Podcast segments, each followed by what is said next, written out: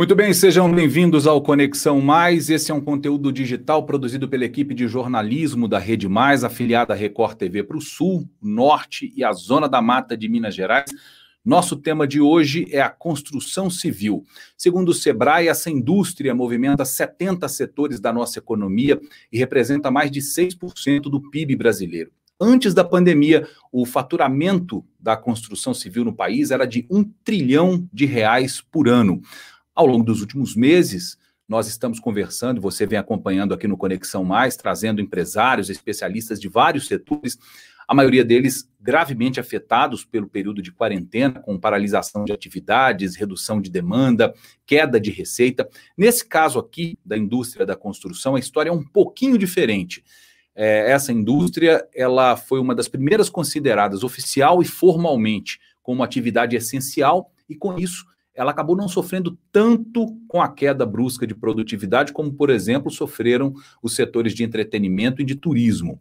Houve queda nas vendas em março e abril, mas assim como em outras áreas da economia, as coisas parecem estar se ajeitando aos poucos, gradativamente e chegando talvez aonde elas deveriam estar para promover o crescimento do país. O nosso Conexão Mais está no ar, eu vou apresentar na sequência os nossos convidados.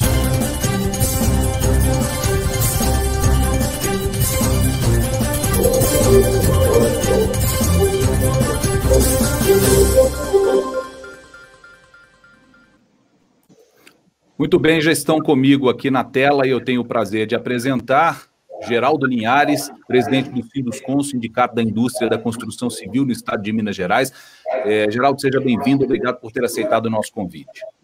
Ah, boa noite, Luiz, e eu fico muito grato de estar participando desse programa, juntamente com o Felipe, e com esse, poder conversar com os amigos aí do sul de, sul de Minas, da Zona da Mata.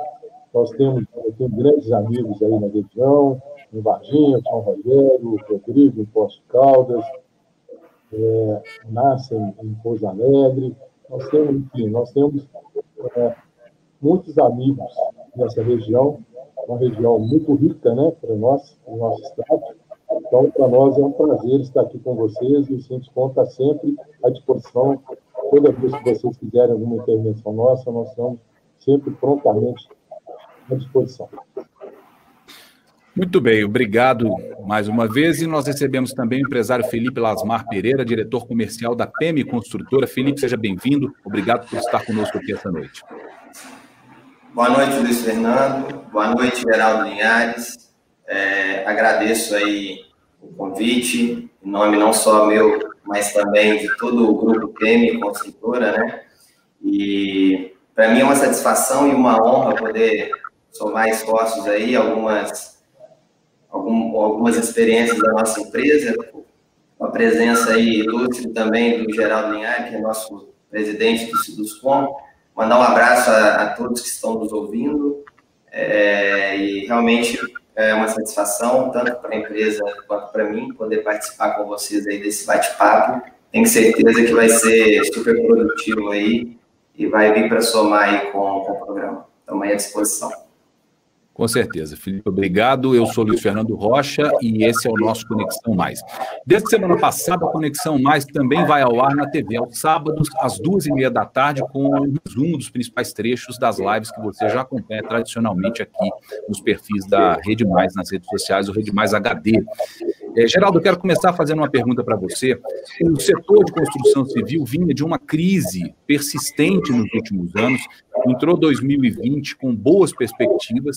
É, nós tivemos acesso, por exemplo, ao termômetro da Abramate, Associação Brasileira da Indústria de Materiais de Construção, é, que mostrava que a pretensão de investimento nesse setor era de 71% entre os empresários no mês de fevereiro. Essa expectativa caiu para 38% em março, por motivos óbvios, né? Foi quando a pandemia chegou no Brasil. Mas, como eu disse na abertura do nosso Conexão Mais aqui, as, as vendas voltaram a crescer, chegaram a um patamar excelente em julho, e os empresários, e é essa que é a minha pergunta, eles já voltaram a ficar otimistas para o fechamento desse ano, ou ainda há uma cautela por parte dos empresários do setor de construção civil?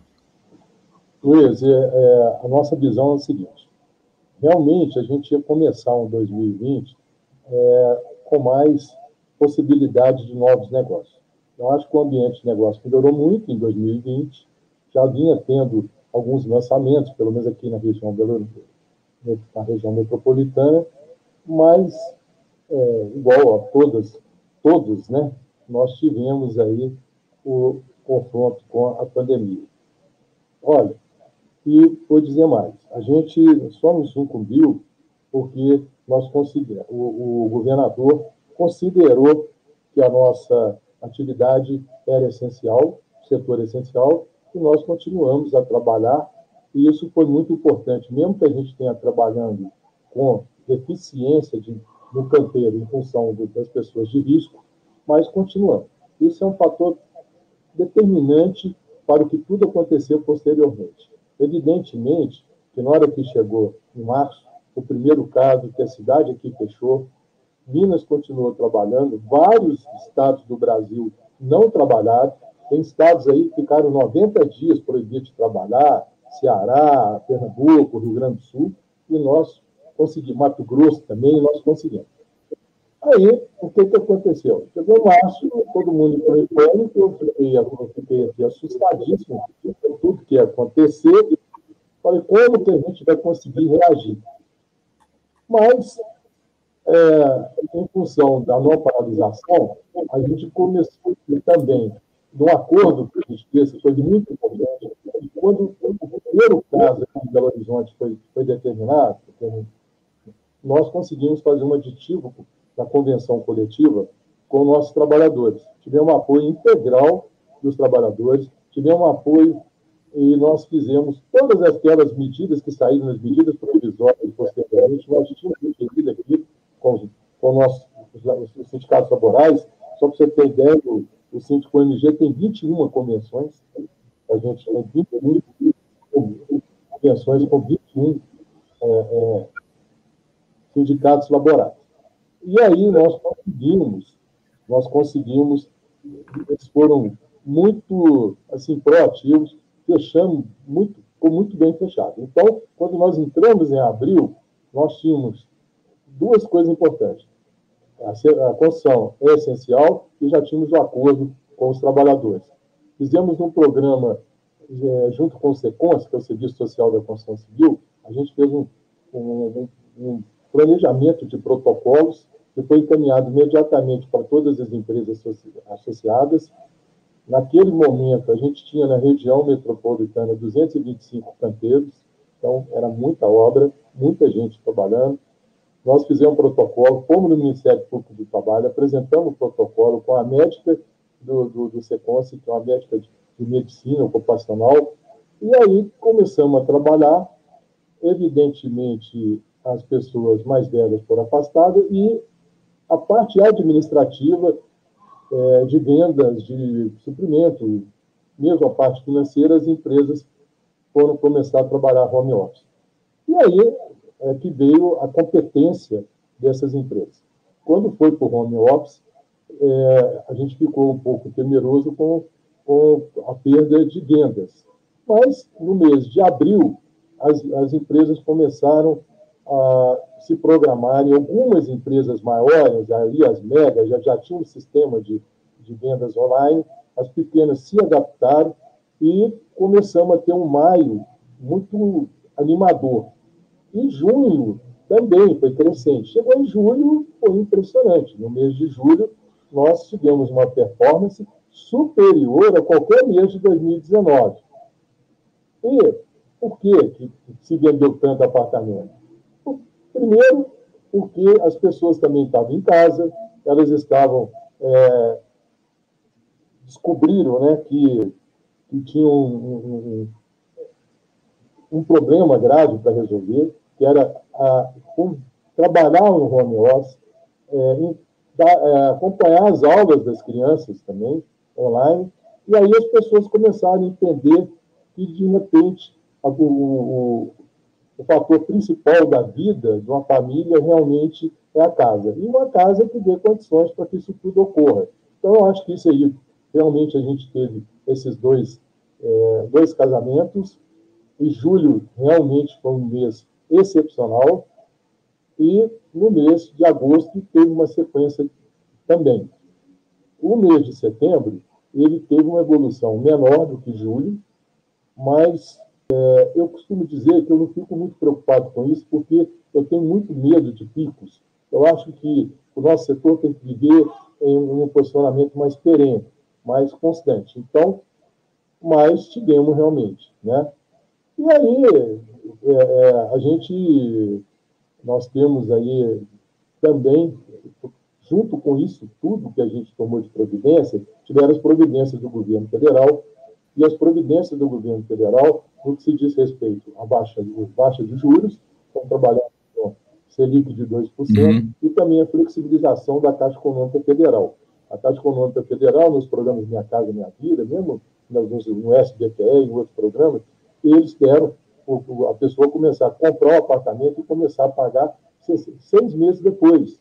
Então, quer dizer, isso, a pessoa em casa, vendo da deficiência da casa dele, no novo mundo que se abre, com a expectativa de começar a pagar a primeira parcela com seis meses, então, realmente, os estoques foram sendo vendidos com até uma certa facilidade. E foi, então, assim, é, um, é uma conjunção de vários fatores, né, e que proporcionaram isso. E uhum. agora, em setembro, é, nós tivemos um fator, tivemos um fator preocupante que acendeu um, um alarme aqui para nós, que foi a, a, a, alta abusiva dos preços. Né? Os preços dos materiais, eles realmente cresceram substancialmente, né? Nós estamos aí, é, de janeiro a agosto, nós estamos aí com 40% do aumento do cimento, 12%, 14% do aço, é, tijolo, aqui, né? Tijolo furado, 60%, PVC, o Felipe, que é uma empresa de loteamento, PVC explodiu, além de explodir, não tem no mercado. E também, principalmente, o aço e, e cabos e cabos elétricos também, que ficou uma coisa impossível. Não é, uhum. você, não é, que é, não é só você não consegue comprar com menos de 60, 90 dias. Então, isso tudo que estava programado para ser uma coisa extremamente interessante, essa alta medida de preço, ela vem na contramão e o que, que ocorre? Vou te dar um, aqui, dados aqui importantes. No Minha Casa Minha Vida, um apartamento da, de faixa 1,5, da ordem de 133 mil em Belo Horizonte, 128 mil pelo interior do Estado, ele subiu 10% com os novos valores. Então, a conclusão, os lançamentos foram adiados, vão ser mais no, final do ano, e já vão vir liberados. Tem fundo, quando os fornecedores fazem isso, é claro que as obras de andamento, as obras de contrato, as obras de empreitada, não tem como delinear, as empresas estão sendo prejudicadas. Mas no fundo, o consumidor final, que é a sociedade, vai, vai, ser, vai, vai ser penalizada a partir de novos lançamentos, de dezembro e janeiro, para ajuste desses preços. Então, é, é assim, é, a gente, eu, não, eu, eu não consigo entender o porquê né, desses aumentos, mas, extrapolando a área da construção, eu estava vendo aqui é, outros setores também. E, Sim. e o, o, brasileiro tem um problema é, gravíssimo. Né? Ele aproveita, ele quer aproveitar, ele quer recuperar nos novos momentos, ele quer recuperar. Então, é, um exemplo clássico aqui.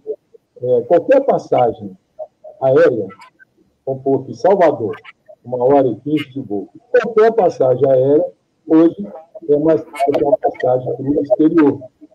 Uhum tem estratégia exterior, que o Brasil o brasileiro só pode frequentar 32 países.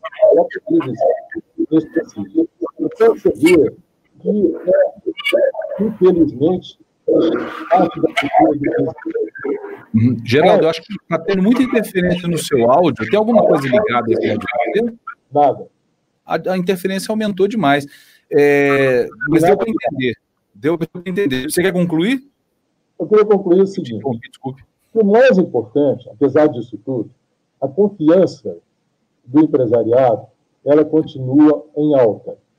Nós tínhamos aí no início do ano é, 38% numa escala de 0 a 100, que é um índice medido pelo com MG e pela assessoria econômica da, da FIEM. Bom, hoje nós estamos na taxa de 55%, 56%. Isso é importantíssimo. Por quê? Porque no mercado imobiliário, o maior insumo que nós temos é confiança. Se não tiver confiança, não tem nada. Agora, confiança de quem? É de todos. É de investidor, confiança no, no comprador final, confiança nos empresários que vão gastar dinheiro para aprovação e confiança também até do agente financeiro.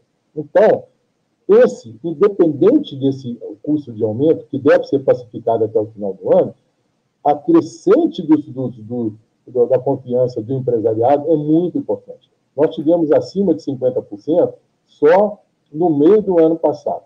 Uhum. Quer dizer, então, agora nós já estamos com 55%, tendência de 57%. E outro detalhe importante: continuamos sendo o setor que mais dá emprego carteira assinada. Né? Hoje nós só perdemos para o agronegócio. Só o agronegócio emprega mais que a construção civil. E, então, é, é, nós não, não tivemos demandada de, de, de, desemprego durante a pandemia, as empresas seguraram, né? e continuamos também a, ter, a gerar novos empregos, e a construção civil é aquele setor que gera, pode gerar, assim, no Brasil, né, em um dado Brasil, um milhão de empregos a curtíssimo prazo.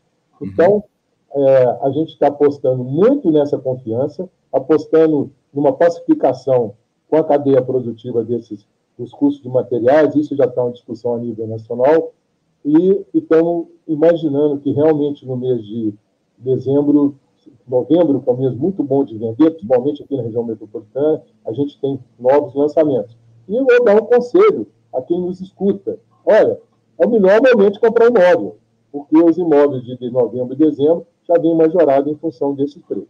Então, assim, é uma exposição inicial de tudo que aconteceu, de tudo que nós enfrentamos, de tudo que, que o Sinduscom conseguiu captar junto das empresas.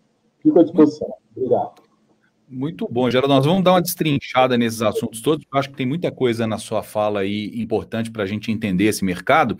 É, Felipe, o Minha Casa Minha Vida, é, que o Geraldo muito bem citou aí, ele deu uma turbinada nesse setor, faz pouco mais aí de 10, 12 anos, né, se não me engano.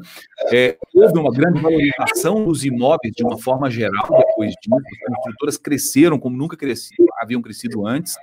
É, mas no meio da década passada, o mercado ter uma queda que vinha em processo de reversão desde o ano passado. E agora, a sua avaliação, como é que está a perspectiva para investimentos futuros é, do mercado de construção civil? Ela é uma boa perspectiva? Bom, Luiz, é, na minha análise, que a gente faz aqui acompanha bem essa questão de mercado, que a minha área como diretor comercial é conseguir trazer resultado para a empresa sempre, né? Então a gente tem que se desdobrar, buscar as alternativas e mesmo em momentos ruins a gente tem que achar uma solução. Conforme você colocou, é, é vamos, vamos dizer aí entre 2005 e 2006 começou-se aí a questão do Minha Casa Minha Vida, né? É, e no ano de 2007, eu, eu me lembro muito bem, é, a gente teve, né, é, com a questão do subsídio do governo federal, os imóveis que a gente vendia por um certo valor, eles foram gradualmente, anualmente, subindo, subindo muito. Então, teve uma aceleração durante aí, eu considero, sete anos, 2007 para 2014, foram os sete anos de vacas gordas, vamos dizer assim, que foram muito positivos e que realmente é, é, o setor, o mercado imobiliário, teve um crescimento assim vertiginoso, né? É, é os valores de lotes que antes, ou terrenos, né, que é o que a gente, a PM Construtora desenvolve, né, que é o primeiro passo do sonho da casa própria, ele, é, é de 2007 para 2014, eles mais do que dobraram, né? Então, essa valorização, ela é muito positiva, né? Assim, se você olhar um cenário é, de empresa na área de, de, de loteamento, de parcelamento de solo, porém, em 2015 a gente sofreu uma queda muito grande, né, porque houve essa ascensão, esse crescimento de valores e houve aí então uma bolha que realmente ela se perdurou, vamos dizer de 2015 a 2017, 2018, mas não houve queda no valor do imóvel, eles permaneceram, é, mas não, não teve mais um crescimento. Então ficou-se meio estabilizado. 2019 teve aí um, um pequeno ajustezinho de valores. Então assim, por esse crescimento muito grande que é justamente devido a, aos projetos Minha Casa Minha Vida, é, é, lá atrás, os imóveis tiveram, então, essa grande valorização. E aí teve o problema da crise de 2015, né? Que a gente aqui sofreu muito, é, as vendas despencaram e a gente, com, com essa questão do grande crescimento que a empresa teve, eu comecei a ter um problemazinho no questão de pós-venda, a empresa internamente se reuniu, porque nós estávamos é, lançando muitos empreendimentos, mas estávamos atrasando um pouco na questão de, de, de, de entrega do empreendimento. Daí, então, nós corrigimos isso, e nos anos de 2015, 16 e 17, nós entregamos todos que estavam pendentes e mantivemos, como a gente tinha o, o recurso, né, é, mantivemos a execução dos empreendimentos e mudamos um pouquinho, porque todo loteador, parte de parcelamento solo, eles gostam de lançar o produto e vender ele é, é, desde a abertura de ruas. A gente mudou um pouco, é, passamos a vender os produtos mais consolidados para a gente tentar até mesmo agregar um pouco de valor e diminuir esse time entre entrega do produto, é, venda do produto e entrega do produto, né? Foi uma estratégia boa e a gente tinha é, é, realmente muito estoque, porque a gente se tornou uma fábrica de, de, de, de, de loteamento, de lotes, então a gente tinha um estoque alto. Aí eu entrei em 2015, 2016, 2017 e também 2018 com um processo de, de queima, né? Feirão, é, é, lançamentos de, de, condições especiais, descontos, e trabalhamos e conseguimos vender ainda nesses anos, mesmo sofrendo muito o setor, porque houve essa bolha, né? É, é, a gente conseguiu ainda manter um pouco de venda, mas bem aquém do que a gente esperava. E eu, no ano de 2018, 2019, já voltou, pela minha visão aqui, que a gente tem é, empresarial, e não só no meu setor, mas a gente conversa com muita gente, a gente tem é, bastante contato, bastante relacionamento. O mercado ele é uma engrenagem. Se ele está legal para você, consequentemente, ele começa a dar resultado para todos, né? E o mercado, o mercado imobiliário, eu considero ele um termômetro do nosso, do nosso setor econômico, porque se o mercado imobiliário vai bem, muito, muitos outros setores vão bem, né? Seja ele, é, porque o mercado imobiliário, além da parte de empregos, né, diretamente, da, da, das vendas, você depende muito das indústrias que fomentam diretamente o, o a construção civil, né? E eu estava sentindo realmente bem. É, 2018, 2019, a gente já estava engrenando, 2020 a expectativa super favorável, né? É, e eu tenho, assim, bem parecido com o comentário que o Geraldo Linhares falou, né? É, ele se condiz muito, né? A pandemia veio, a gente caiu.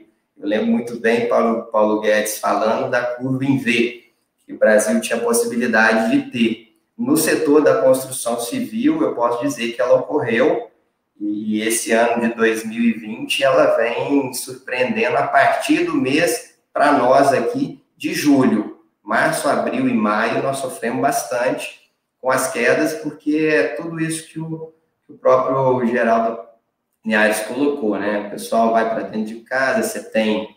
Uhum. É, o pessoal fica em pânico, não vai perder emprego, como é que vai ficar? A situação é uma situação totalmente inédita, né? E aí a gente para a, a nossa nosso setor não parou, a nossa empresa continuou tocando, tocando as obras normalmente, mas a empresa deu férias para a maioria dos funcionários internos, os funcionários também de mais idade, e aí a gente foi caminhando. E a gente está com um resultado realmente muito positivo. E eu acho que as, a minha perspectiva, né, por a gente já ter atravessado aí, vamos dizer, 2015, praticamente 2019, bem devagar em relação à valorização, não teve mesmo, e ainda não se teve uma valorização, porque eu acho que estagnou em 2014, né? Chegou-se num teto de valores, é, mas agora o imóvel está começando a crescer porque ele está tendo margem um dos principais motivos, né? A gente tem numa relação de clientes quando se adquirem os imóveis, a gente tem o primário que é o déficit habitacional, a pessoa compra para ele morar, né? Aí nós temos um segundo, que são os investidores. Como o mercado financeiro de renda fixa, é, é renda variável, as aplicações, tanto fundo de investimento, tudo estava movimentando e dando resultado, né? estava é, favorável, o imóvel estava ficando parado mesmo. Agora, num, em um novo cenário, com uma taxa Selic, como bem comentado, 2%, é, é uma renda fixa não tendo é, é, rentabilidade nenhuma, então as pessoas com dinheiro em banco, uhum. eles acabam falando, poxa, meu dinheiro não está valendo nada, eu vou passar um ano com 100 mil reais, ele vai me render 2 mil reais e eu vou vou estar tá tendo uma rentabilidade de menos de 200 reais ao mês, né? Então, eles começaram, eu estou tendo, a gente percebe uma migração dessas pessoas com a parte de investimento e muita gente é, é com dinheiro, né, para fazer, porque a gente está tendo resultado de vendas. Um dos primeiros pontos, eu acho que é a questão da taxa Selic, é a questão do, da renda fixa é, é super baixa, e a gente tem o déficit habitacional, que é grande. E o, o imóvel, o mercado imobiliário, ele é considerado muito seguro. Isso é tradicional, é, de forma tradicional, as pessoas, é, a gente aprende isso dos, avós, dos nossos avós, meu pai fala muito isso, e meu pai me ensina muito é, diariamente, a gente vai sempre aprendendo, e quem, é, a gente tem um ditado, né, quem investe em terra não erra, né, Uhum. É, e a parte imobiliária aí que a gente, é, a perspectiva dela é super positiva, porque está subindo o valor do imóvel, porque a inflação, ela também, ela ela está alta, então ele está subindo, mas está subindo menos que a inflação. Então, ele Acaba tá, Sim, então ele, o imóvel, eu tenho boas perspectivas ainda, uhum. porém a gente entra no ponto negativo, né, que que o nosso presidente Duscom comentou. Eu tenho tido muita reclamação, a gente, apesar de não fazer a parte de verticalização, né, a gente já construiu, a gente faz alguns prédios também, mas não é o carro-chefe, mas o cimento aumentou demais, o aço aumentou demais, a parte de tubulação, então os empreendimentos têm encarecido, a tendência é a gente ter que repassar os preços nos imóveis, né, e isso é, eu enxergo que não seja tão favorável, porque acaba restringindo o investidor e acaba restringindo. Mas a gente ainda está num patamar, na minha concepção, super positivo. E eu tenho expectativas muito positivas, pelo menos para os próximos seis a, a dez meses aí. Eu acredito que a gente ainda continue numa ascensão como estamos aí. Muito bom. É, você citou um, uma, uma coisa interessante, que foi o mercado de capitais, né, o mercado financeiro. Um dos destaques desse mercado são agora os fundos imobiliários. É diferente de você comprar imóvel, né? Você investir num fundo imobiliário é um pouco diferente de comprar imóvel, mas tem mais ou menos a mesma filosofia: boa segurança, boa rentabilidade, tem uma estabilidade nesse mercado. É, o geral das pessoas, você concorda com o Felipe que as pessoas estão aprendendo e perdendo o medo de, de investir nesse setor, não só como o sonho da casa própria, o chamado sonho da casa própria, mas também como um investimento? Opa, seu microfone está fechado. Seu microfone está fechado.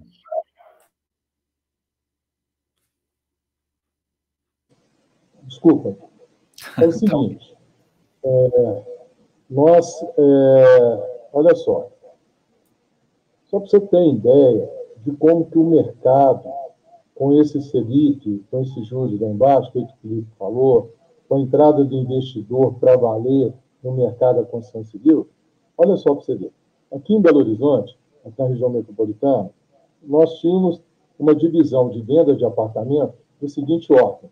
58% era Minha Casa Minha Vida, né? hoje Casa Verde Amarela, que eram apartamentos que giravam em torno de 215 mil, e você tinha mais ou menos 30% standard, que é de 215 a 400 mil, e o resto você tinha entre médio, padrão luxo e, e alto luxo. O que, aconteceu? A partir de julho, agora, é, nosso, esse quadro mudou totalmente. A última pesquisa que a gente fez, nós estamos com o econômico, com 32%, o standard com aproximadamente 30%, o médio alto e o padrão alto com 30% e o altíssimo luxo com 10%. O que é altíssimo luxo? Nós estamos falando de apartamentos aí da ordem acima de 2 milhões, 3 milhões de reais, chegando até 7 milhões e meio. Essas empresas que trabalham com altíssimo luxo, elas venderam muito em julho e agosto. Muito. Venderam bastante. Hoje, eles são 10% do mercado. Eles eram 1%. É, há tempos atrás. Tinha mês que a gente fazia uma pesquisa, a gente faz uma pesquisa aqui com a consultoria que chama Brian, e a pesquisa é mensal. A gente apresenta isso no nosso, a nossa comissão imobiliária aqui, toda reunião mensal. Então, tinha mês que dava 0,5, não era nem era insignificante. Não, hoje é 10%. Então, você vê que o fator de você ter realmente uma Selic de 2%, feito o Felipe falou, as aplicações financeiras ridículas, né? realmente muito, muito ruim, 1,6 ao ano, 1,8 ao ano. E tem um outro fator importante. Nunca se teve uma arrecadação de poupança tão recheada. Hoje, as poupanças estão recheadas de dinheiro. A gente tinha muita retirada. Você vê na pandemia, tivemos um acréscimo da poupança substancial. No mês de agosto, tiveram 18 milhões de depósitos, 18 bilhões de depósitos. É uma coisa estrondosa. Esses números são só comparados lá no início de 2014, quando a gente ainda estava no pico crescente da construção, só para vocês terem ideia. Então, hoje, dinheiro que era difícil, para você trabalhar Belo Horizonte, o limite do o ex Minha Casa Minha Vida, o verde e amarelo, é 215 mil. O recurso para trabalhar de 215 mil e um até 400, 400 e pouco mil era difícil. Hoje é abundante. Tanto que a Caixa Econômica Federal ela tá, fica querendo levar as construtoras para partir para o SBPE, é o Sistema Brasileiro de Poupança e Empréstimo. Então, você vê que é uma série de, de coisas interessantes. Eu tenho, a gente tem uma assessoria econômica, só para vocês saberem, o com MG, é que faz o banco de dados da Câmara Brasileira da Indústria da Construção Civil, a CEBIC. Isso é feito pela nossa assessoria econômica. A nossa assessoria econômica, ela, ela faz uma apresentação mensal na CEBIC para todos os presidentes de sindicatos do Brasil e, na apresentação, ela faz um comparativo do, do, do último mês, é um gráfico final. Então, a gente tem é, coisas interessantíssimas, né? Esse, a confiança subindo, a contratação de mão de obra, vários aspectos. E hoje, a gente teve a reunião da Câmara da Indústria da Construção Civil, lá da FIEM. Bom, o que aconteceu? Nós estamos hoje, isso que preocupa a gente, nós estamos hoje com é, um INCC de 1,8%, o CUB aqui deu 1,69%, e, quer dizer, numa, numa expectativa que tínhamos de inflação de 2% ao final do ano, e que nós tivemos isso durante um mês. O IGPM, nesse mês, já bateu 4,8%. Então, é, o que nos assombra lá na frente é justamente se a gente vai conseguir manter aquela inflação que era uma expectativa de 2%, ou se vamos ter uma inflação superior e se essa inflação vai obrigar ao, o Banco Central fazer uma reunião aí do Copom extraordinária, subir na Selic, apesar de que tem uma promessa do presidente do Banco Central, o Roberto, de que não faria isso, que a, a Selic continuaria 2% por um grande um período aí de mais um ano, pelo menos. Então, assim, a, a gente precisa ter a pacificação de imediata desses preços que subiram. É, a gente participa das reuniões da, da de presidente, o Sebastião Rogério está aqui, o Rodrigo, é, os presidentes aí dos sindicatos aqui do Sul, e as reuniões são assim, ah, eu não, eu não, produ, eu não, eu não consigo produzir mais comércio, é, a parte de, de, química, de farmacêutica, porque não tem embalagem. Aí você cobra do cara que faz a embalagem. Aí o cara da embalagem cobra quem faz papelão. Porque está faltando matéria-prima e houve realmente esse superaquecimento de preço, que é, é o, várias empresas né, ficaram realmente quatro meses, cinco meses sem trabalhar. Então, agora virou aí uma, um processo de muito elevado, eu acho que é injustificável, e isso pode comprometer, de uma maneira geral, o GPM é todos os, os serviços, né? não, é o IC, não é só o INCC da construção civil. Então, é, eu, eu acho assim, é, a gente tem, nós tomamos algumas atitudes, o Síndico ONG, a gente entrou com, é, protocolamos uma ação no PROCON, o PROCON já subiu essa ação, essa ação já foi para o Ministério Público, o Ministério Público daqui já encaminhou para o já para o Ministério Público Federal, quer dizer, então, assim, para a gente ver se consegue minimizar. A Câmara Brasileira da Constituição tomou atitudes muito pesadas na semana passada, entrou no Conselho, é, no, no, Conselho Econômico de, de, de Preços, entrou com uma carta muito pesada, e isso deu muita reflexão, muita reflexão para todos, e a gente então está numa, é, assim, torcendo para que, inclusive, o governo federal consiga pacificar isso. Né? Mas, olha só, o que a gente tem que considerar, gente, nós tivemos, nós estamos tendo uma, uma, uma crise sanitária que diz a história que teve em 1918, lá, a crise espanhola, a gripe espanhola. No mundo, muito doido o que aconteceu, é surreal. E aí, a gente conseguir ter números superiores a 2019 é muito importante. Você vê que a construção civil é um, é um, é uma, é um setor que puxa, ela é locomotiva, ela puxa para cima, realmente puxa. Né? E vou te dizer mais: olha, é, é cada nosso setor, ele puxa junto conosco 97, são 97 outros setores. Né? Porque você tem que considerar o seguinte, as coisas mais simples. Vamos considerar uma coisa simples. O operário chega na obra, a primeira coisa que ele faz é tomar café. Café com pão. Então, você tem a padaria que fornece o pão, o café, tem o cara que produz o café, o cara da manteiga, o cara do café, e por aí vai. Aí você tem um caminhão, tem gasolina, tem diesel, tem pneu. Então, são, nós fizemos essa conta, são 97 setores que, que fazem parte dessa grande cadeia da construção civil. E quando a gente põe um saco de cimento na obra ou faz um metro quadrado de construção, nós temos 97 outros setores se movimentando junto conosco. Então, assim, eu acho que os investidores enxergaram que é um, que é, muito importante e é hoje necessário para quem mexe com dinheiro procurar uma outra alternativa, e essa alternativa realmente é a construção civil.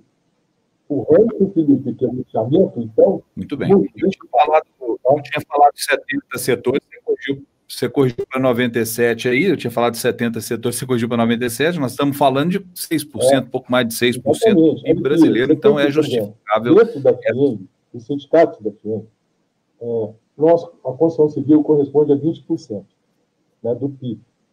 É muito importante. A construção civil, nós, construtora, somos os maiores arrecadadores do Sistema S. Sistema S. Somos uhum. nós que arrecadamos. Então, e hoje a gente tem um presidente que dá uma força muito grande para a construção, coisa que não ocorria no passado. Hoje o presidente da que não, dá uma força muito grande. E, em, em, termos nacionais, a gente corresponde ao mercado imobiliário a menos 6% e 8%. Então, é um negócio assim, muito crescente. Né? Vamos, vamos retomar, Vamos retomar só esse assunto da, da alta de preços, gente. Nós ouvimos um empresário, um empresário do setor. Eu quero que vocês ouçam comigo o Diego Maiolini, que é dono de uma rede de materiais de construção aqui da região sul do estado, ele nos contou que sentiu essa escassez de material, que, que vocês dois é, nos, nos, nos falaram sobre ela nessas últimas respostas, sentiu o aumento dos preços. Ele disse, e aí respondendo a uma de nossas de nossas telespectadoras que estão acompanhando aqui, ele disse que chegou a sentir em alguns casos aumento de 80% nos preços. Eu vou convidar vocês a ouvir comigo aqui agora o Diego Maiolino. Só um minuto. Logo no início, a gente já percebeu um aumento no número de compras, devido a reformas e outras coisas. Porém, esse aumento veio junto com uma escassez de material, já que muitas fábricas ficaram paradas por um tempo. E essa escassez de material trouxe também um aumento nos preços. Isso aí chegou até 80%, a gente está percebendo. Eu tenho um exemplo do cimento, que do início da pandemia até agora já subiu quase, 10, reais. quase 10 reais. A gente tenta segurar o máximo para não passar para o consumidor, final, final, mas está sendo bem difícil. Tá bem difícil. Bom, gente, o, parece que o cimento aí foi um dos maiores vilões. Vocês falaram de cabos e, e condutores, etc. É, só um, um, número aqui que a gente teve acesso: o Índice Nacional da Construção Civil subiu 0,88% em agosto, segundo o IBGE. É o maior índice de alta para o mês de agosto desde 2013. Não é uma exclusividade do setor de construção, no geral, nós já vimos aí é, na fala dos nossos dois convidados, a inflação da indústria como um todo foi recorde nesse mês de agosto. É, Felipe, o que, que eu, você falou uma coisa anterior aí, na sua é, consideração anterior, e esse custo acaba sendo repassado para o consumidor final. Esse repasse é direto ou ele vai acontecer para os próximos empreendimentos, por exemplo? É possível que esse repasse aconteça daqui para frente? Quem já está construindo também sentiu isso.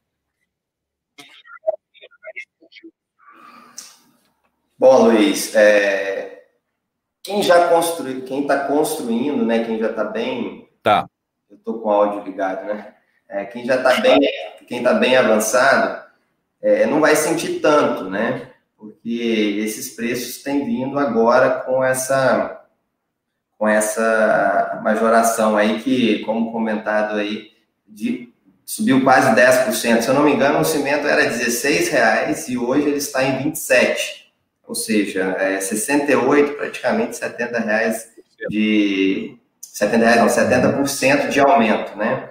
É, é, infelizmente, isso a gente usa, é, obviamente, dentro da nossa parte de construção, a gente tem as majorações, e quem já comprou já foi beneficiado, mas a gente tem que jogar um reflexo. Obviamente que a gente analisa macro, né? A gente não pode analisar, aumentou, eu vou aumentar, eu vou aumentar, não vou vender. É, é, eu não posso fazer uma análise assim, só porque aumentou. A gente tem que repassar desde que eu tenha uma margem. Mas eu acho isso né, ruim para o nosso setor, porque a gente tem que fazer com que o setor da construção civil, como a gente vê, 6,2% do nosso PIB é, é, nacional, ele representa muito, né? E a gente está passando por um momento totalmente atípico, inédito, uma crise sanitária como essa é, é, da pandemia, a gente deveria nos fortalecer. É, é só que a gente entende, existe muito essa questão, né? Você não tem, você está faltando, né? Existe mais demanda do que oferta, a tendência é aumentar realmente. E, e houve sim é, é esse grande é, é, essa grande demanda desse material das indústrias e as indústrias realmente andaram parando. Então, muito construtor aqui na nossa região houve é, a falta do produto, então houve atraso, houve uma série de prejuízos e agora eles estão vindo sendo repassados com valores maiores, né? É, é, o meu irmão é do departamento de compra da empresa, né? Eu me lembro aqui, não deve ter mais que 20 dias, ele estava nervoso aqui porque a gente dependia de uma aprovação de Copasa e ela não estava saindo, a gente precisava comprar um produto e ela não saiu, nós não compramos e nós tivemos dentro de um empreendimento praticamente 380 mil reais a mais de custo. entendeu? Então, é, é, realmente aumentou muito. E esse aumento, a gente tem um custo. E a gente vai, obviamente, com uma visão macro, não vou repassar integral, a gente vai ter que medir mercado, demanda, e aí sim a gente ir subindo, não... E eu acredito que também o imóvel não tem essa margem para acontecer o que aconteceu em 2007 para 2014. Isso vai ser num cenário para daqui décadas à, à, frente, né? Porque ele subiu, é um, é um imóvel, é, o imóvel ele é um bem seguro, ele é uma garantia real, ele tem o seu local é, é no mercado no mercado econômico e então por isso que nos dá essa essa margem. O que eu percebi, né? Não sei, queria até ouvir um pouquinho do Geraldo, é porque eu tenho até essa essa essa curiosidade. Aqui na nossa região existe, obviamente, bastante verticalização, mas bem diferente da verticalização nas grandes metrópoles. Eu digo São Paulo, Belo Horizonte, que é a nossa referência aí. Quando você fala é... nossa região, está falando sul de Minas, né, Felipe? Sim, nossa região aqui, Varginha, Pouso Alegre, Lavras, né, a nossa sede aqui na cidade de Lavras, no sul de Minas. A gente atua em 70 municípios, né, a empresa está com 45 anos de história. É, eu queria um pouquinho, porque assim, o que a gente tem percebido aqui é que a demanda por verticalização ela diminuiu por prédios, porque é justamente aonde o, o Geraldo falou, que o pessoal, em Belo Horizonte é um pouquinho diferente, o pessoal quer sair do pequeno para ir para o médio ou maior, até mesmo o alto padrão, né? Pra, porque eles querem dar para si uma qualidade de vida, né? Um bem-estar, uhum. e estão dando realmente muito mais valor é, é, é, na sua casa, na sua na convivência é, é, familiar mesmo, porque antes era trabalhar, final de semana você arrumava alguma coisa para sair, agora você não tem nada para fazer, né? Você tem que ficar em casa, respeitar aí os, os protocolos e, etc. Então, em, em Lavras, é, e não só em Lavras, em toda a região aqui do sul de Minas, e nas cidades que eu atuo, no, na, na Centro-Oeste, Passos, a gente trabalha aí em Divinópolis, a gente tem alguns projetos. Então, assim, a gente percebe que a demanda de sair do vertical prédios e ir para casas em condomínios ou em loteamentos abertos, que tem maior espaço, está ajudando muito o setor da parte de parcelamento de solo, que é os loteamentos, né? É, São Paulo, Belo Horizonte, talvez a dificuldade de loteamentos é maior, e está acontecendo a migração de espaços menores para espaços maiores. Né? Queria ouvir também um pouquinho do Geraldo nessa, nessa linha, ou se está tendo muito lançamento de loteamento também aí na região de Belo Horizonte. Ah, deixa eu, eu vou até completar essa pergunta, me dá licença, de eu completar essa pergunta, eu achei bastante interessante essa colocação, Felipe, é, tem especialistas que defendem a tese de que está havendo uma mudança na forma como o consumidor enxerga e reage ao mercado de casa e construção. A gente já percebe, tem muito tempo, uma atenção maior voltada para os empreendimentos que são sustentáveis, é, perto da natureza. Eu acho que tem muito a ver com isso que você falou, Felipe. É, empreendimento valoriza o contato com a família, a, a permanência de um tempo maior com a família. E, e esse isolamento forçado tendência é que ele, que ele venha inserir, a gente pode dizer assim, outras características nessa relação. É isso que o Felipe quis dizer, Geraldo? Você concorda com isso? Vai ter essa forma de enxergar a relação do indivíduo com a casa, por exemplo, mais, mais uso, menos posse, talvez, do imóvel especificamente, e, e mais ocupação de uma área maior? Bom, o Felipe retratou muito bem né, que aconteceu.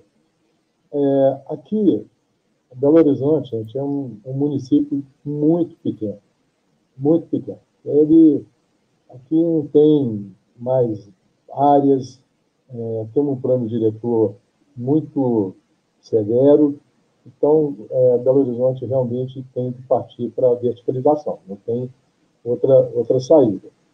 Só para vocês terem ideia, no ano passado, é, há um ano atrás, a gente fez um encontro aqui com o sindicato SMI, que é, o, que é o, a Câmara de Mobiliária, né?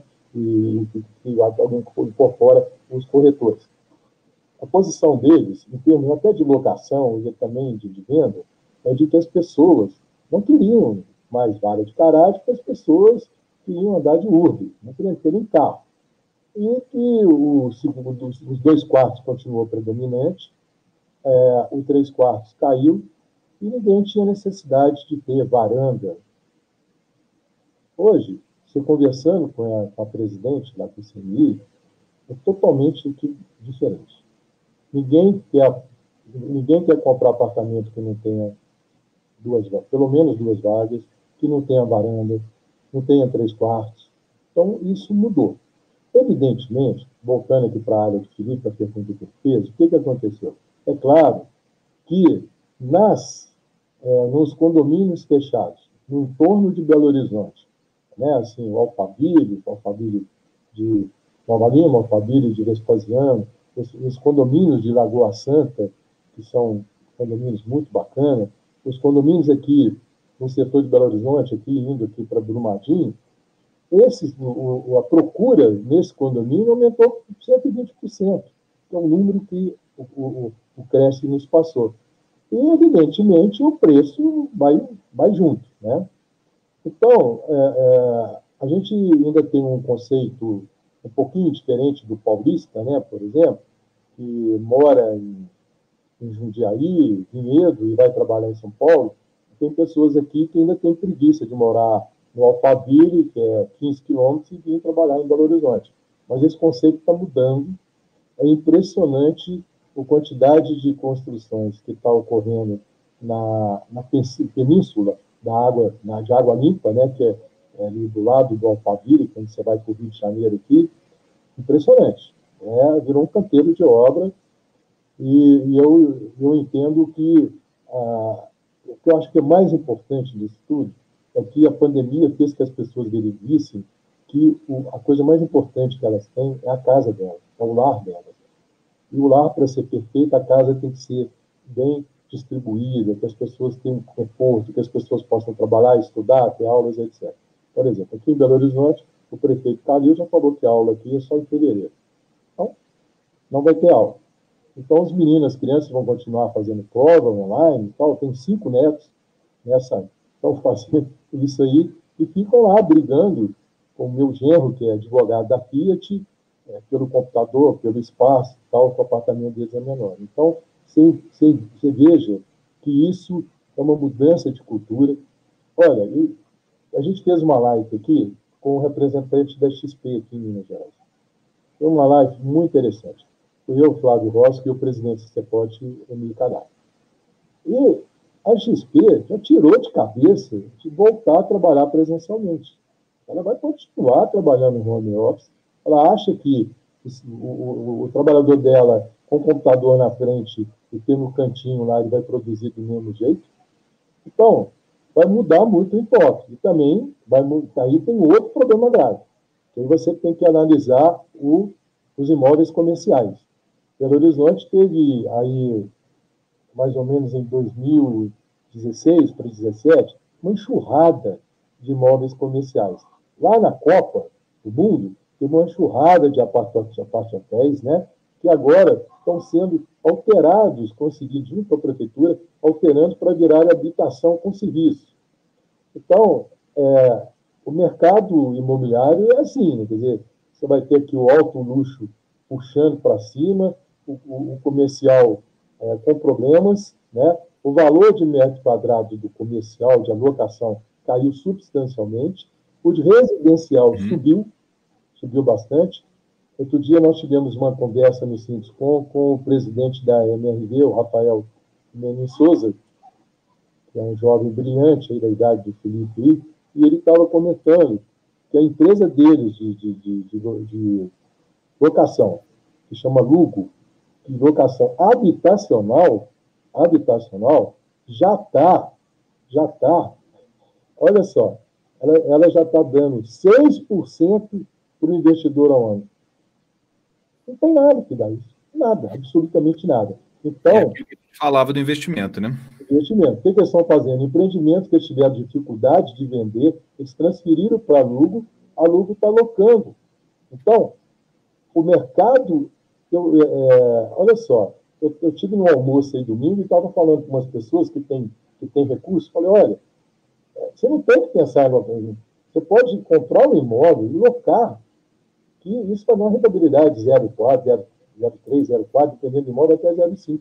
Imóvel de alto padrão está tá dando 0,5. Então, é, eu entendo que a gente vai ter um crescimento grande na habitação. É, o comercial, as empresas vão parar de lançar, mas o estoque nosso aqui não é alto. Esse estoque vai acabar, aí que vai, as pessoas vão ter confiança de ter novos lançamentos. Tem muito poucos imóveis comerciais sendo lançados aqui na região, muito pouco, a não ser que sejam operações casadas, né? Tipo, o cara faz um street mall, um street mall e já, já tem três, quatro âncoras ali com ele. Mas não sei isso. Realmente, a, a, o, o, imóvel comercial vai, vai sofrer aí nos próximos um ano. É, a gente não pode esquecer que o, o, serviço sofreu muito mais que a gente, né? O serviço realmente sofreu. Então, é, a gente fala de restaurantes, bares, salões de beleza, é, salões de festa sofreram bastante. Aqui em Belo Horizonte fecharam 1.200 estabelecimentos comerciais nessa, nessa faixa, entre bar, entre bares, é, é, salão de beleza, é, casa de festa e fecharam. São 1.200 já, deram baixa na associação comercial. É muita coisa. Então, é muita coisa. Então, essa recuperação, ela vai ocorrer naturalmente. Agora, nós não podemos esquecer uma coisa que é importante.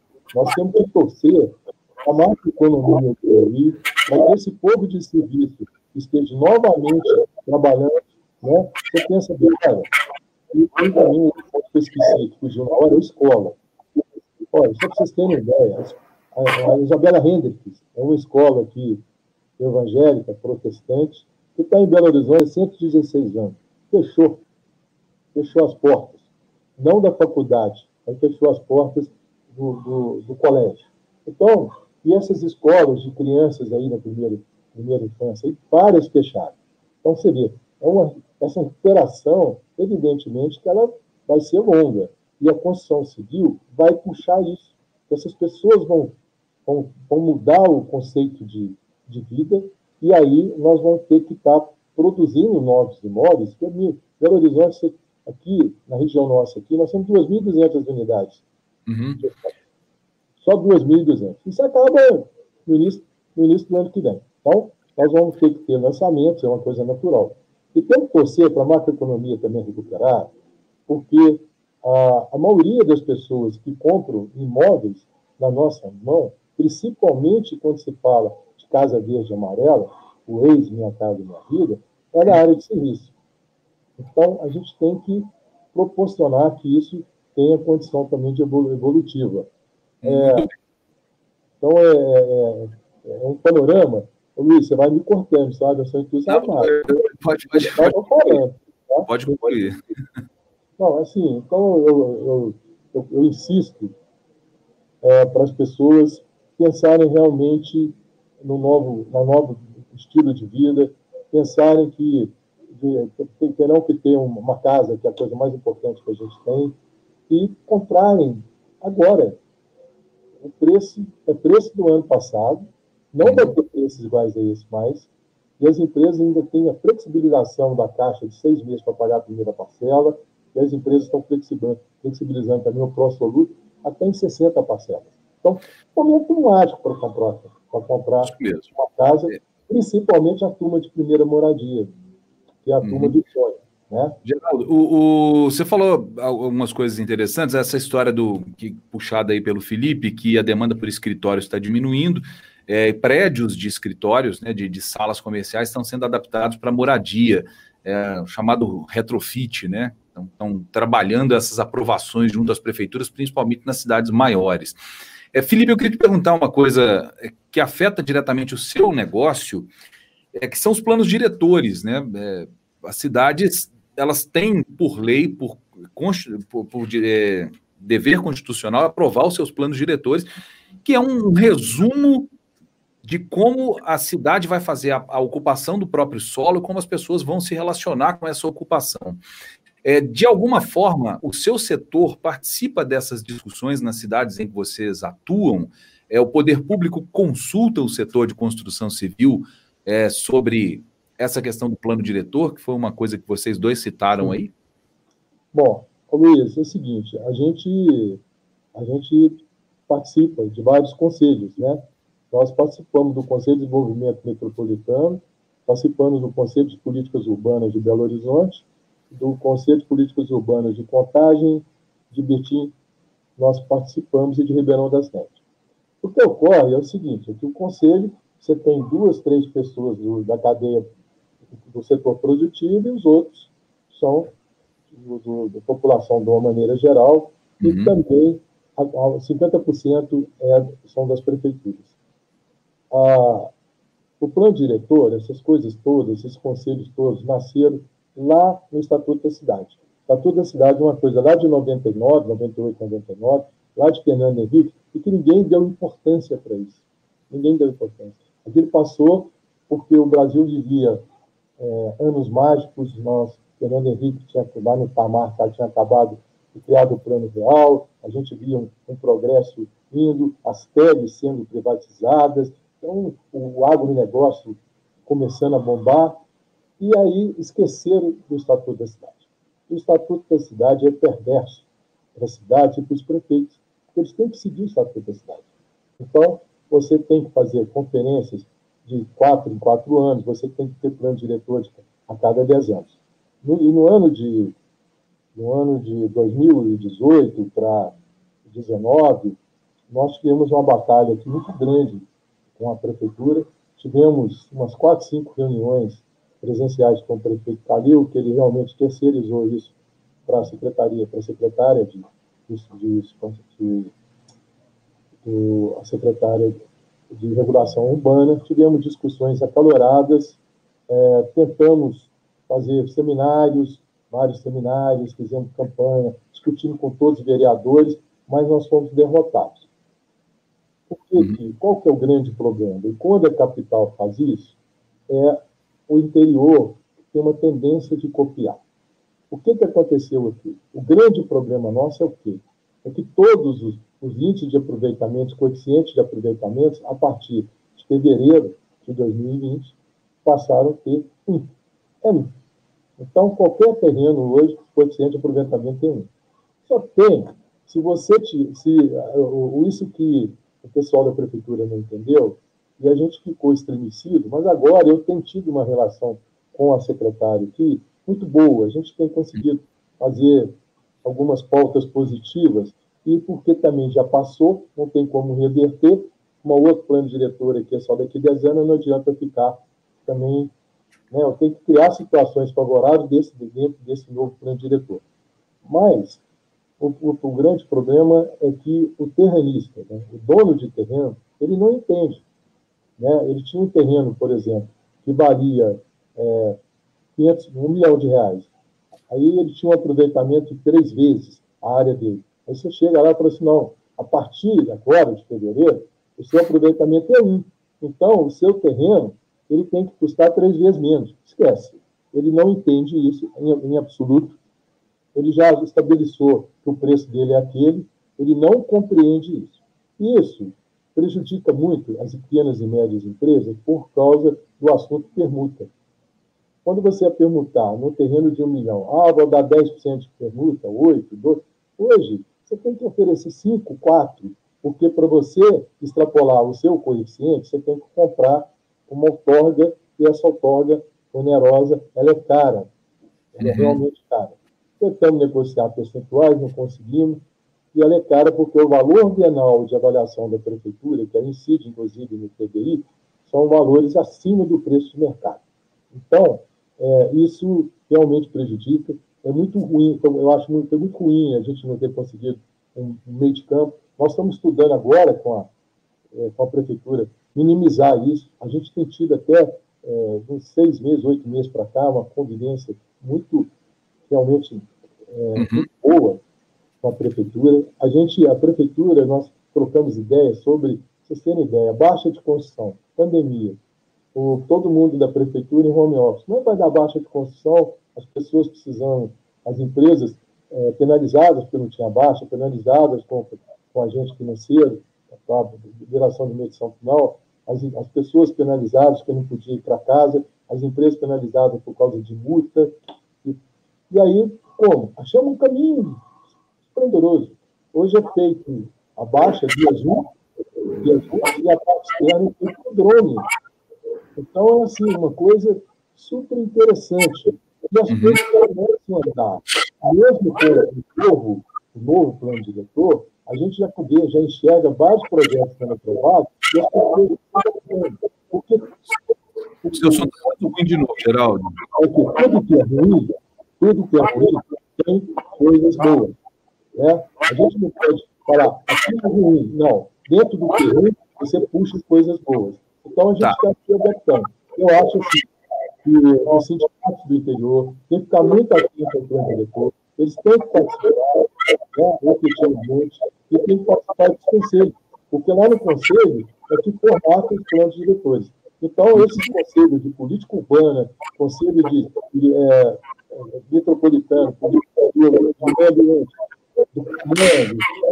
tem que participar disso. Nós participamos, assim, de 25 conselhos.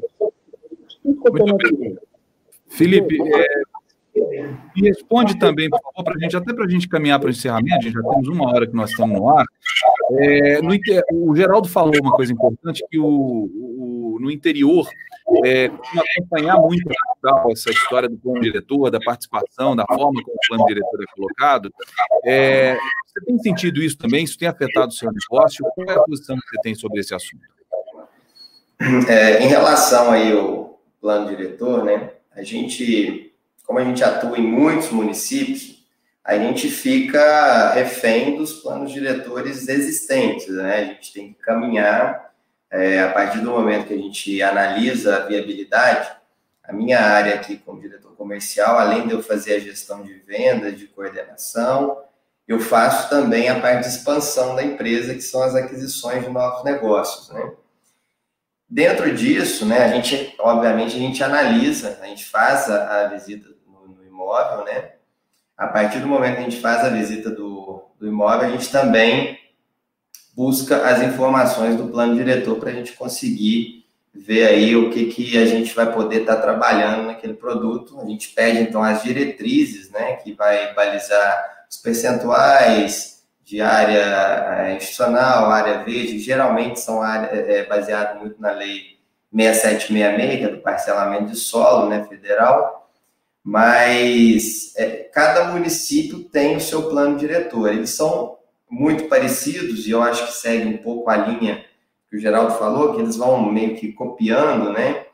E eu acho que é errado, porque cada município né, tem as suas peculiaridades tem os seus é, é, é, a questão de clima, a questão de, de, topografias e, e assim, a gente que é da área de parcelamento, a gente tem um grande projeto aqui na cidade de Lavras, que é denominado Cidade da Serra. E nós fizemos um grande projeto, né, que contempla uma área de 700 hectares, onde a gente prevê o futuro de Lavras nessa região e ele já, já se iniciou, a gente já tem as avenidas lá de 30 metros de largura, é, é, é, pista de ciclismo, pista de caminhada, iluminação, agora nós estamos fazendo a nova etapa, tudo em LED. Então, assim, independente do município exigir que as diretrizes seriam menores, né, a gente está fazendo um, planejamento bem diferente.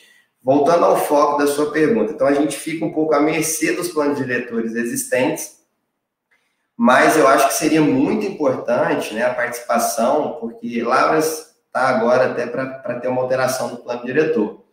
É, o ideal é que a gente fosse convidado realmente, não só a nossa empresa, né, tem outras empresas do mesmo segmento, é, é, também outros engenheiros da parte de construção civil, especificamente da parte de verticalização, é, para que a gente possa ter, obviamente, um consenso, bem como a população, para que a gente possa ter um planejamento de como as cidades devem ser no futuro, que a gente é, acaba, o município fica um pouco limitado, pensa muito no presente, né?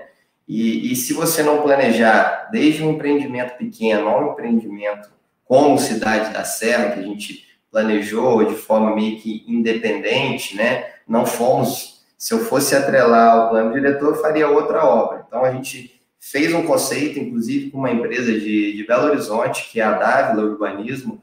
Eu tenho certeza aí que o Geraldo deve, deva conhecer o, o Padinha, é, ele que desenvolveu esse grande projeto.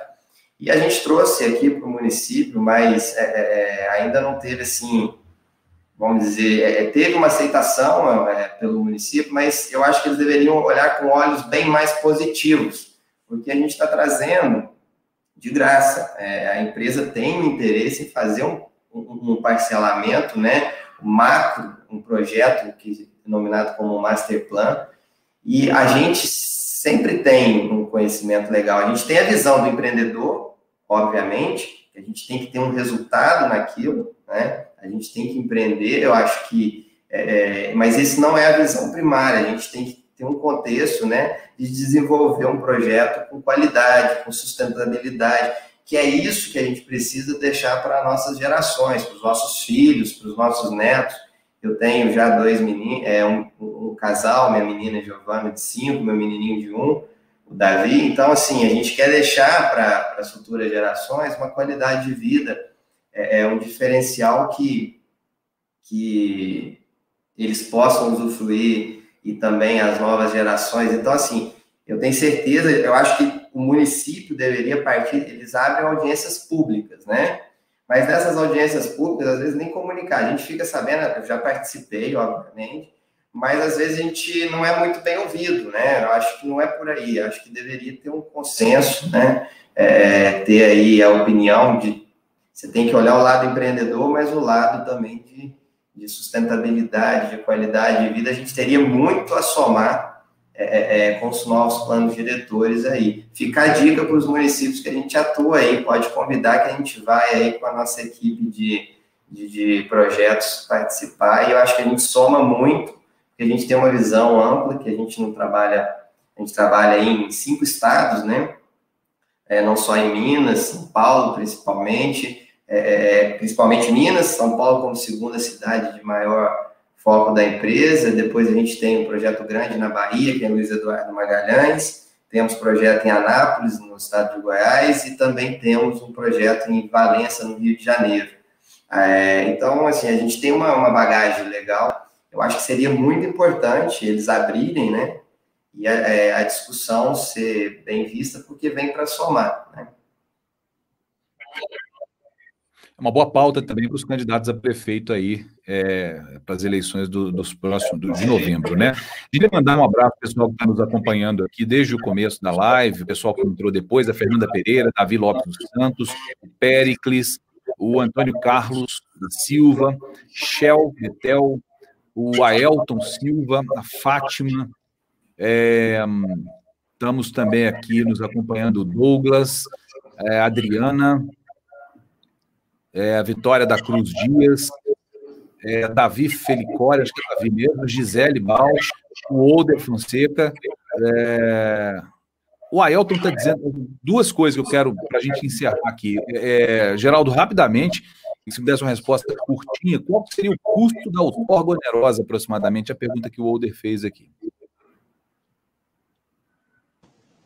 Bom, a forma onerosa, ela depende da região. Mas, por exemplo, a Sabassi, que todo mundo conhece, você vai pagar de outorga o mesmo valor do terreno. Ou seja, o uhum. terreno vai custar o dobro. Evidentemente, para regiões mais, mais populares, não chega a chega a 10, 15, 20%, mas onde sempre o sul de Belo Horizonte são os prédios que puxam a cidade, principalmente Sabassi, Belvedere, é, Santo Agostinho, isso é em terrenos que chega a ser até 120% do valor do terreno. 120%. Para corroborar o que você acabou de dizer, Felipe, o Aelton está dizendo o seguinte: algumas avaliações municipais do imóvel chegam a beirar o desconhecimento do mercado imobiliário. Falta boa vontade dos gestores municipais e órgãos de meio ambiente que não esboçam interesse na participação da comunidade na elaboração dos planos diretores. Pelo menos isso acontece no interior, mas a gente viu aí que parece que é uma, uma tônica é, do mercado com as prefeituras. É, Perfeitamente. Quando a gente estava trabalhando a produção aqui, assim, o Sebastião Rogério disse que, infelizmente, essas audiências públicas são pro forma. É isso mesmo, né? né? É só para constar que teve audiência. É, eles abrem, fazem e a condução é, é por lá mesmo, né? Vamos dizer assim, é pro forma. É por, porque é pro forma não, é, é, tem que ser é um quesito legal para que para que se aprove. Para que se aprove, tem que ter audiência. Só que a audiência acaba não ouvindo quem tem que ouvir. Isso, vamos dizer nesse sentido. Mas, mas acho que a tendência é melhorar. Vamos pensar aí positivamente. Muito bem. É, o Geraldo tinha nos dito aqui, na, quando a gente estava na produção dessa live, sobre o Show do Imóvel, uma feira virtual que vai durar quatro dias, vai ser realizado online e a participação vai ter a participação de grandes empresas. É, essa, essa feira, ela é a primeira vez que acontece online, Geraldo? Sim, Luiz. É a primeira vez. Né?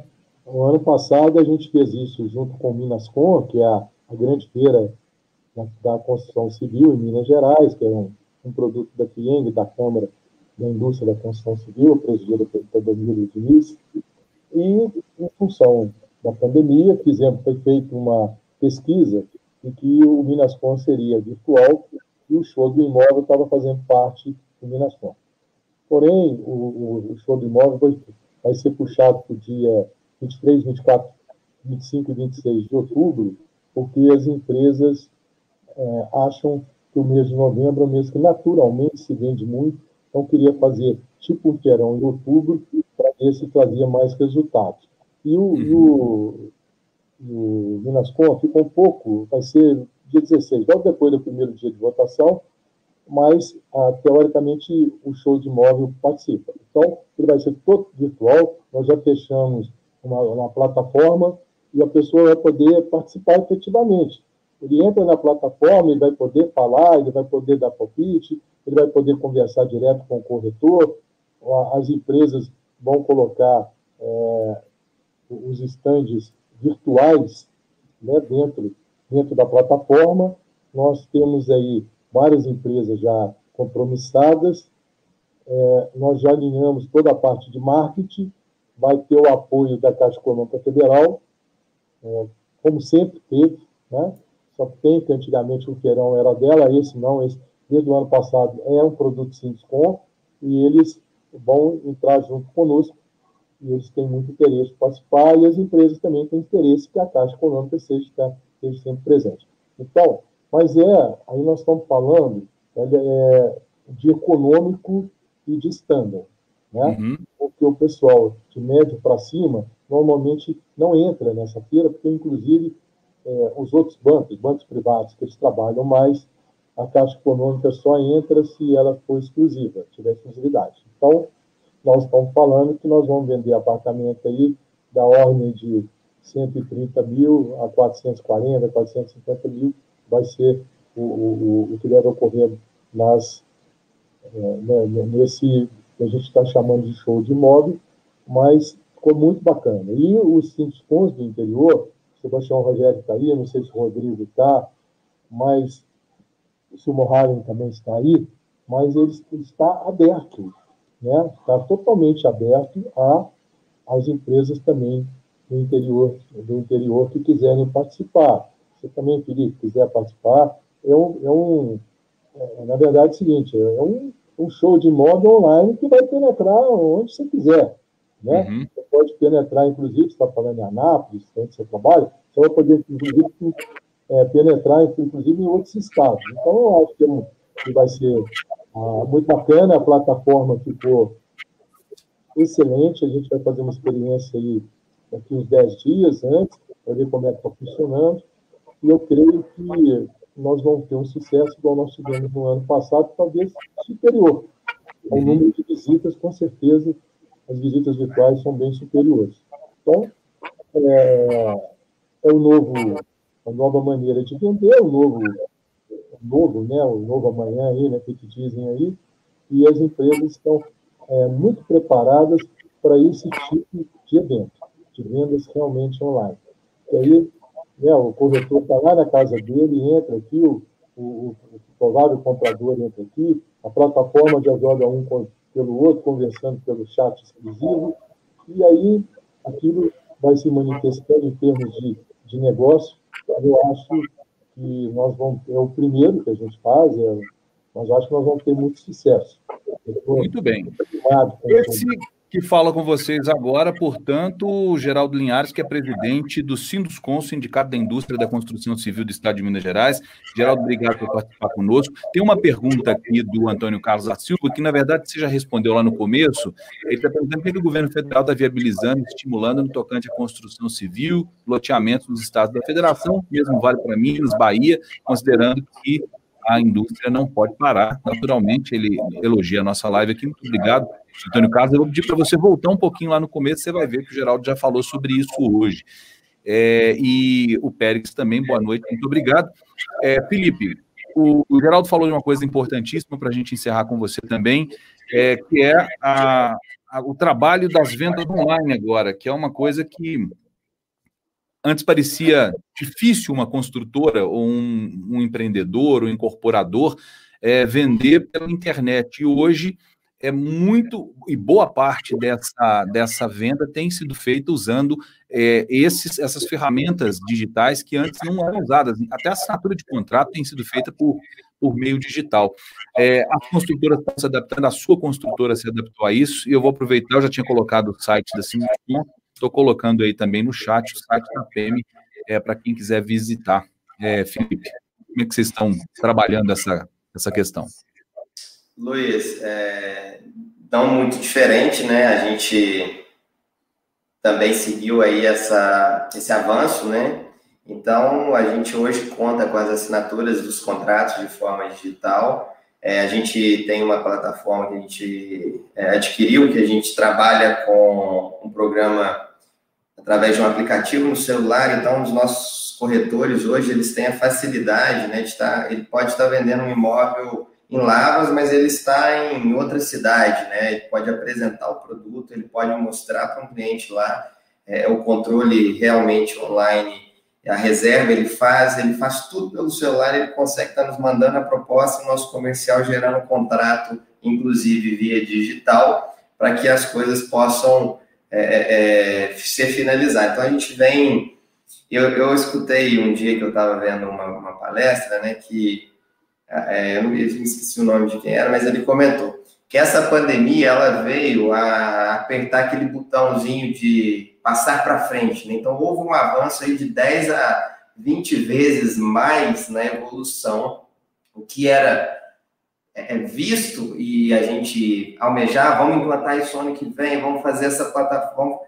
A, é, a gente avançou com uma velocidade tão grande que hoje a empresa ela já se enquadrou, ela já está trabalhando é, com várias ferramentas aí na parte de tecnologia e o assinatura digital, a gente tem é, é, é um sistema de pós-venda trabalhando através do Octadesk e os lançamentos também se tornaram digital. Eu tenho uma dificuldade um pouquinho maior porque o cliente, às vezes, você mostrar a topografia de um terreno através de uma planta com curva de nível, as pessoas às vezes não entendem. É diferente de você vender um apartamento, né? Então eu tenho um, um certo problema porque é, é a pessoa quer ver o terreno. Então eu acabo, a gente está seguindo o protocolo, a gente não tem montado plantões de venda para evitar aglomeração mas a gente tem investido muito na ferramenta digital, Instagram, Instagram Facebook, Google, etc. Então, a gente,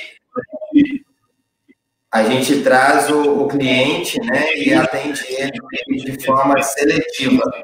Pra, as conclusões das vendas estão sendo. Nós estamos com muito atendimento, aumentamos as equipes de venda e estamos trabalhando também de forma digital, exceto na hora que vai a pessoa sempre quer ver o terreninho dela lá, quer lá ver o terreno para conferir se é aquilo mesmo.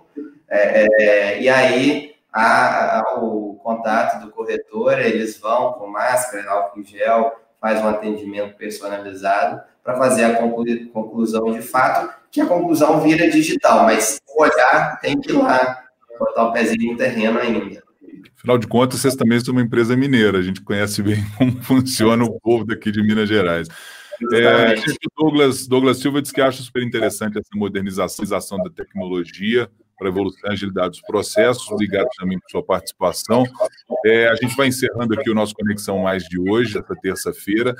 Tive uns probleminhas de áudio aí, mas deu para entender muito bem a ideia dos nossos dois especialistas. Esse que falou por último conosco aí foi o Felipe Lasmar Pereira, que é diretor comercial da PM Construtora, conversou também com o nosso Geraldo Linhares. Eu quero agradecer a presença de vocês, agradecer a gentileza e a paciência de vocês que nos acompanharam, de vocês dois que participaram conosco aqui. Espero contar com vocês para uma próxima. Muito obrigado, gente.